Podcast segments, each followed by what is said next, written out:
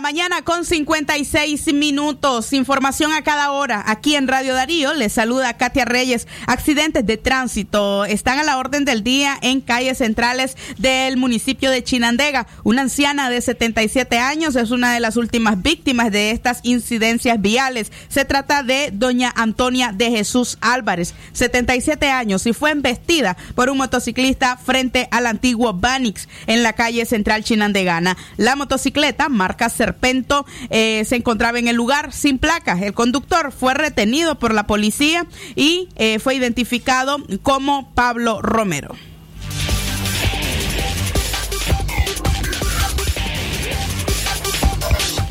En otras informaciones se lamenta el fallecimiento del padre del cantautor nicaragüense Hernaldo Zúñiga. Se trata de un reconocido abogado quien trabajaba en Masaya, reconocido opositor además al régimen de Somoza. El señor Zúñiga falleció ayer en horas de la tarde. Hernaldo Zúñiga, su hijo, el cantautor, lo dio a conocer a través de sus redes sociales, recibiendo muchas muestras de cariño y por supuesto también eh, el pésame de sus fans